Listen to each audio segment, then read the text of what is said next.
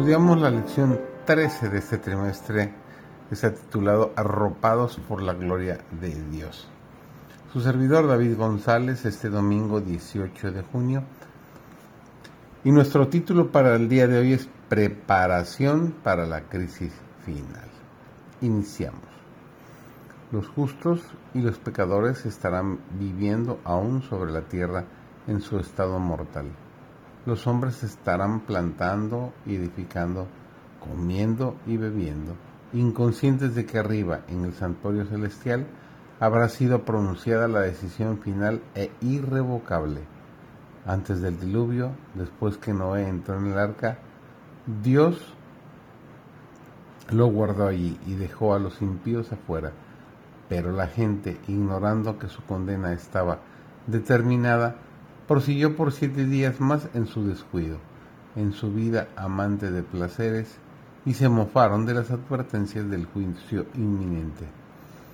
Así, dice el Salvador, será la venida del Hijo del Hombre, la hora decisiva que fijará el destino de cada hombre, el retiro final de la misericordia ofrecida a los culpables.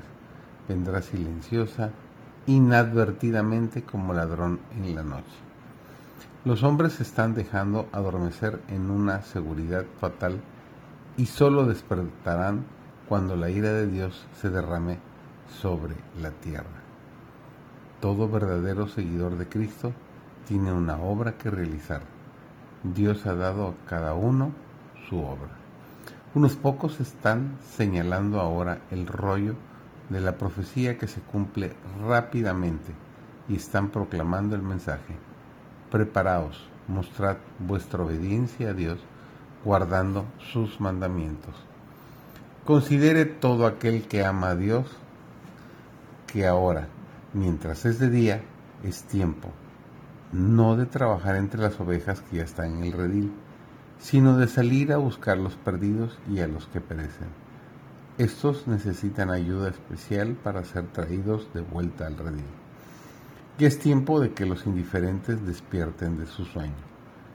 Ya es tiempo de rogar a las almas que no solamente escuchen la palabra de Dios, sino que se apresuren en llenar de aceite las vasijas juntamente con sus lámparas. El aceite es la justicia de Cristo. Representa el carácter y el carácter no es transferible. Nadie puede obtenerlo para darlo a otro. Cada uno debe lograr para sí un carácter purificado de toda mancha de pecado. Por tanto, también vosotros estad preparados, porque el Hijo del Hombre vendrá a la hora que no pensáis. Muy claro nos lo dice el apóstol Mateo en el capítulo 24 y el versículo 44. No sabemos el tiempo preciso cuando nuestro Señor se manifestará en las nubes de los cielos, pero Él nos ha dicho que nuestra única seguridad está en estar preparados constantemente, velando y esperando, sea que tengamos por delante un año o cinco o diez, debemos ser fieles hoy a nuestra creencia. Debemos realizar los deberes diarios tan fielmente como si fuera el último día que vivimos no estamos cumpliendo la voluntad divina si esperamos ociosamente. A cada uno ha dado su obra y espera que cada uno cumpla fielmente su parte. Como nunca antes, hay que resistir el pecado, a los poderes de las tinieblas. El tiempo exige una actividad enérgica y decidida de parte de los que creen la verdad presente deberían enseñarla por precepto y por ejemplo. Que tengas un excelente inicio de semana.